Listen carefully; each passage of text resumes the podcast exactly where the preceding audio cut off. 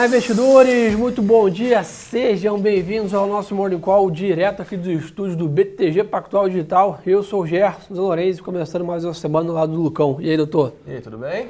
Tudo certo. Pessoal, semana passada, semana mais curta, mas tivemos aí um importante indicador na sexta-feira nos Estados Unidos, o famoso payroll, dados de criação de empregos, né? Quanto a economia americana está gerando de empregos, simplesmente, praticamente um milhão de empregos criados. 916 mil, praticamente, um dado acima das expectativas, e é isso que está dando o tom dos mercados nessa abertura hoje. Então, o mercado lá fora para cima, apesar da Europa e também China estarem ainda no feriado, né? Bom, bom, bom sinal, né? Inclusive, como você falou, superou todas as expectativas e 6% de taxa de desemprego no meio de uma pandemia é bom demais esse número, né? Impressionante, eu acho que isso também evidencia o que a gente sempre fala do tamanho da força e da importância da economia dos Estados Unidos e esses dados reforçam né, aquela linha de estímulos econômicos estarem né, trazendo né, bastante é, ímpeto, vamos dizer assim, à economia dos Estados Unidos. Então, como eu comentei, né, o mercado lá fora está em alta, S&P futuro 0,5 de alta, Nikkei no Japão 0,8, de alta também. Mercados, tanto na Europa quanto na China, fechados. Tá? Na Europa é a extensão do feriado da Páscoa e na China é um festival importante que acontece lá, regional deles, que o mercado também não abre. Então não há cotações aí ainda do minério de ferro é, em relação a isso. Compensação, petróleo em queda 2,1, mas se mantém firme nos 60 dólares o barril. É, a gente teve a OPEP definindo que vai abrir, digamos assim, a torneira de forma gradual a partir de abril. Então, começa aquela pressão, aquilo que a gente sempre comenta aqui, Gerson, oferta e demanda, né? É o que faz o preço. Então, a gente tem aí um cenário de um pouquinho mais de oferta, preço já sendo pressionado para baixo. Lembrando que está faltando aí um pouco da é, um pouco mais de ímpeto lá fora. Boa. Agenda do dia, pessoal, que tem para a gente ficar de olho lá fora hoje, tá? PMI de serviços às 10h45 e pedidos de bem duráveis às 11 Então, assim, uma agenda nem, nem tão fraca, mas também sem grandes né, é, é, preços. Nessa abertura, tivemos o PMI da China nessa madrugada, vai ser divulgado às 10h45 da noite, né, praticamente. Ou seja, um dia mais esvaziado a agenda aí de indicadores. O mercado vai realmente aproveitar esse bom humor que escreveu aí do final de semana em relação a dados nos Estados Unidos. Um outro ponto importante para monitorar também, vacinação. Né? Os Estados Unidos chegou a vacinar 4 milhões de pessoas em um único dia ao longo do final de semana. Então, realmente, Estados Unidos muito avançado é, na vacinação. Expectativa já, né, já está sendo vacinado pessoas próximas a 30 anos né, nos Estados Unidos, ou seja, provavelmente aí mais um mês, um mês e meio, os Estados Unidos deve ter já praticamente encerrado toda a, a, sua vacinação, a economia volta com tudo. E o mercado monitora também, sabe o que, Lucão? Pacote de estímulos do Joe Biden, né? pacote esse de infraestrutura.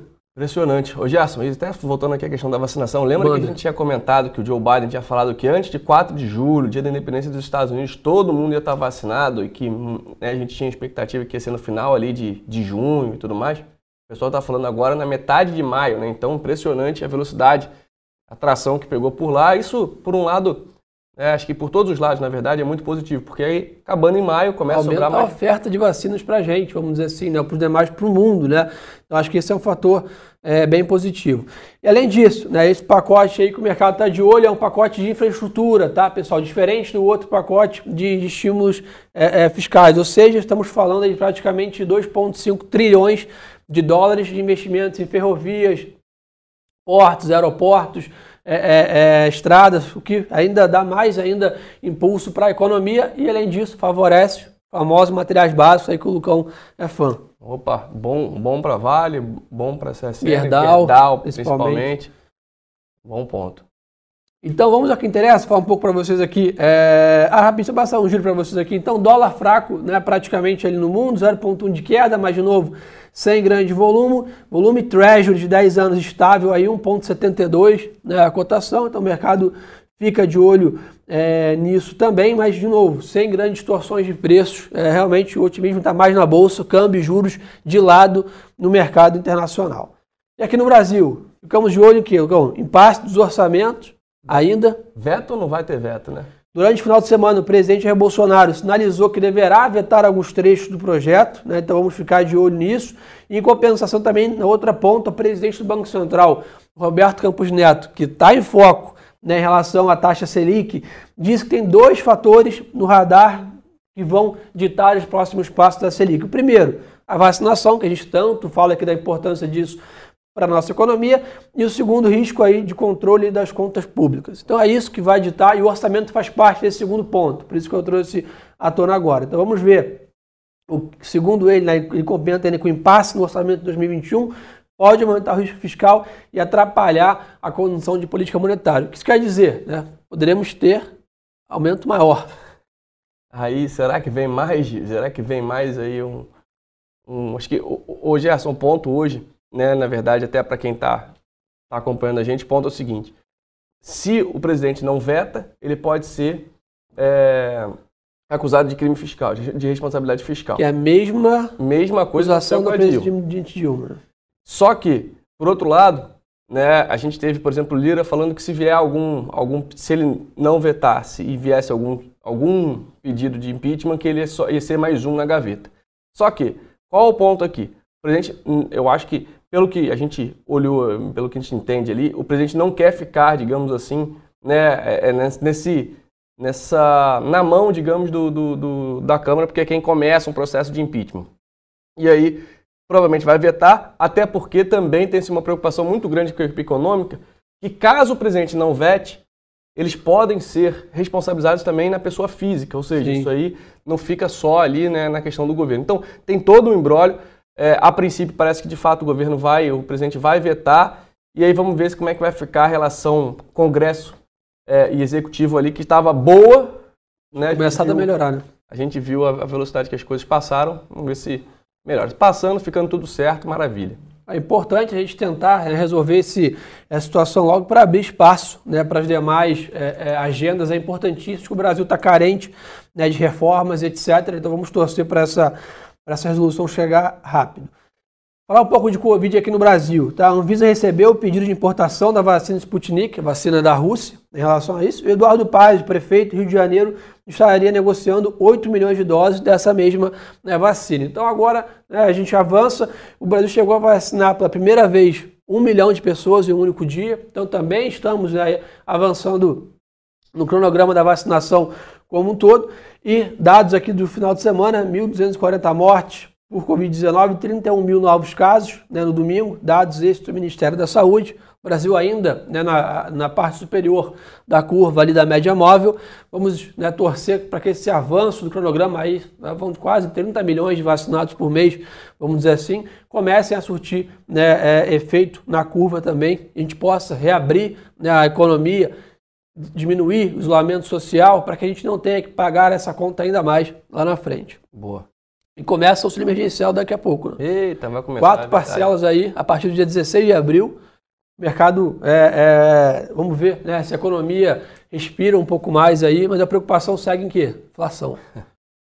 A preocupação toda é isso. Né? A gente viu dados do GPM muito salgado aí na última semana, a preocupação que esse novo auxílio né, estimula muito o consumo de materiais da cesta do IPCA ali, né, em relação a isso. Essa alta das commodities prejudica bastante, até, por exemplo, né, essa interrupção lá do canal né, também prejudica a inflação Sim. aqui. A gente tem um, né, uma escassez de contêineres, uma, uma, redução da oferta de produtos importados, somada a um dólar mais forte. Isso tudo né, cai para preço do consumidor ali na ponta.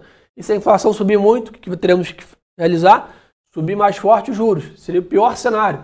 Na economia fraca e juros altos. Né? Vamos dizer assim, porque a gente tem que subir juros para conter a inflação.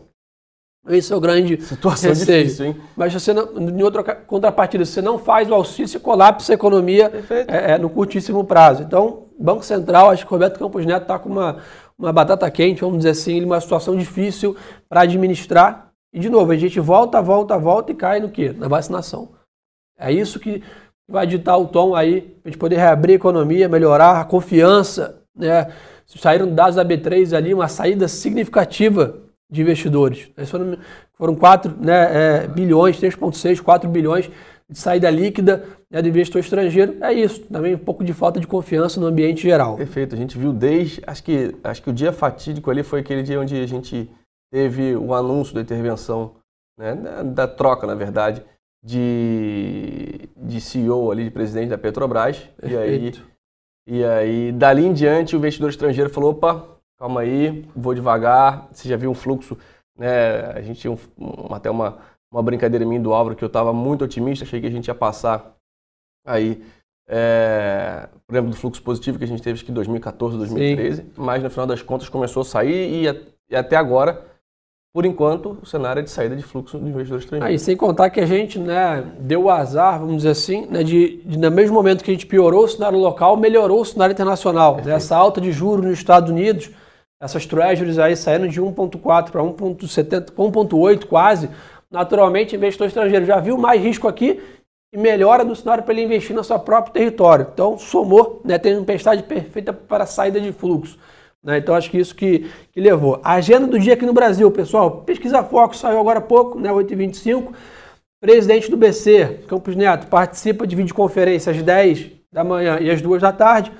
Conferência em aberto, ou seja, ele pode dar alguma declaração importante, monitorar esses dois horários. Banco Central mantém o seu padrão e faz rolagem de swaps aí às 11h30 da manhã, reduz o tamanho, caiu para 5.800 contratos, ou seja, está havendo uma menor volatilidade no dólar. Para quem opera do Olinho aí, ficar esperto e, e aí. E mais um ponto, né? Manda. né? Mais uma declaração de que o Banco Central não está ali para segurar o dólar, né? Que é, é, uma preocupação que muita gente tem. Fala, pô, mas o dólar está subindo tanto.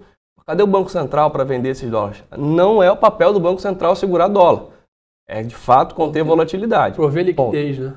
Importante. Exatamente. Acho que isso vale ressaltar. Não, o Banco Central tinha que estar tá botando dólar 3. Isso é impossível, tá, pessoal? É importante até ressaltar o contrário, né? Acho que nenhum banco central é mais forte que todo o mercado. Já tivemos exemplos disso recentemente, inclusive com a Argentina, por exemplo, ou com a própria né, Turquia. Ou seja, se o, banco, se o mercado perceber que o Banco Central está tentando né, mexer patamares da moeda, aí é o caos. Você pode ver que o nosso dólar vai para 8 aí tranquilamente. Então acho que é importante vocês ressaltar, é, ressaltar isso com vocês. Corporativo. Tivemos ao longo do final de semana aí, presidente do Conselho de Administração do Banco do Brasil, Hélio Magalhães, renunciou né, na quinta-feira do final do dia, depois que o mercado fechou. E que a eleição foi motivada por aí, né, é, ainda somando toda essa questão de volatilidade na parte política. Vamos ver como que o mercado monitora. Ponto importante, o Vale aprovou recompra de simplesmente 270 milhões de ações. O papel já estava né, com muita demanda compradora, minério de ferro muito forte, China e etc. E essa é uma Mais muito um positiva. Então, tesouraria da Vale recomprando ações no mercado, dando liquidez aí. Estamos falando aí de praticamente 27 bi né, é, é, de posição. Importantíssima essa questão. E mais um sinal de que, para eles, ainda está barato, né? Exato. E para a gente também, né? Preço-alvo do Luiz do BTG para Vale 140 reais, tá? O papel estava 92, ou seja, temos bastante upside para Vale e a própria companhia concorda, né, que está recomprando ações no mercado. É, outro ponto importante, leilão de aeroportos. Ocorre em quarta-feira, né, acho que é mais um passo aí na, na questão de, de, de privatização, é, melhor operacional, e aqui é importante, o Brasil precisa investir em infraestrutura, né, e aí que são sinais de melhora na administração das operações. Então atenção é, para isso também. Vamos ver o que a turma quer saber aí, Lucão. Expectativa de valorização do real. É, pelo tudo indica sim, tá? A gente tem uma, uma visão aí que o real deve apreciar aí nos próximos meses, com juros mais altos, etc. Mas, de novo, vou voltar, voltar a falar da vacinação. Né? Então, o que vai ditar o tom, ano, né? o que vai ditar o tom aí é se o Brasil entra no segundo semestre com perspectiva de retomada econômica. Né? Se não acontecer, pode ter certeza que o dólar segue forte. Então, para pensar a dólar 5,20, 5,30 é só para daqui. Né? Eu acho que é, um, é, uma, uma realidade um pouco mais distante, com a vacinação mais é, é, concisa, vamos dizer assim, no Sim. segundo semestre. Por enquanto, é dólar mais forte mesmo, 5,50 para cima. É exatamente aquilo que você falou. Né? Você olha lá para fora, está mais atrativo botar dinheiro, né? trazer o seu, seu capital para para um risco praticamente zero, risco zero, né? a gente está falando de, de treasury americano, e a gente olhando para o outro lado, para o Brasil. Então, quanto mais fluxo sair daqui para lá, mais o dólar é, se aprecia frente ao real. É simples assim. O Mário perguntou aqui, poderia comentar Bradesco e Itaúsa? O Bradesco é nosso top pick do setor, né? O mês passado foi o grande destaque entre os bancos, aí foi o que melhor performou, continuamos comprado na ação. Itaúsa, bancos como um todo, né? Itaúsa é holding do Itaú, para quem não está familiarizado, continuamos né, com otimismo aí. Eu acho que os bancos têm um potencial de crescimento de receita, de yield novamente com a alta da Selic. A gente está vendo o setor com melhores olhos, vamos dizer assim. Então acho que podemos ter um 2021 melhor do que foi 2020 para os bancos. Né? É, no curto prazo sofreu um pouquinho por conta daquela situação que aconteceu nos Estados Unidos, no né, setor financeiro inteiro, é, a questão do, do family office. É, mas que implodiu, né, lá nos isso, Estados Unidos. Isso. Mas de forma geral acho que é mais ou menos isso, né? Olhando mais para frente, no curto prazo chacoalhou, mas eu escolhendo mais para frente é um cenário bem positivo. Mariana mandou aqui títulos IPCA. Temos um call bem interessante do alvo para comprar IPCA longo, tá, pessoal? Então, NTNB lá 2045, 2050, é, as bem longas aí. Nossa equipe de estratégia de renda fixa tem uma visão bem positiva, tá vendo bastante prêmio nessas renda fixas mais longas. Então, acho que vale a pena ficar de olho. A gente acabou de falar aqui de medo de inflação, então no Brasil, né, praticamente é, reguinha, ele tem que ter títulos de, de, inflação na carteira para proteger. Então, se você estiver falando de, de, uma inflação de 5, você comprar mais TNB pagando é, PCA mais 5, você está falando 10% ao ano isento né, é, é, de juros reais, né, vamos dizer assim. Então, acho que é importante é, é, ressaltar isso com vocês. Fiquem de olho nessa, nessas Bs longas aí que o Álvaro comentou junto com, com, com a turma de renda fixa aqui, que tem bastante oportunidade. Recuperação das empresas de varejo acontece ainda esse mês? Acho difícil, né? É, a gente vê até um fluxo interessante indo para varejo físico, né? Acho é uma já... rotação setorial ali, saindo do e-commerce e vindo para o físico. Já esperando aí talvez uma, uma, um mercado para os próximos meses.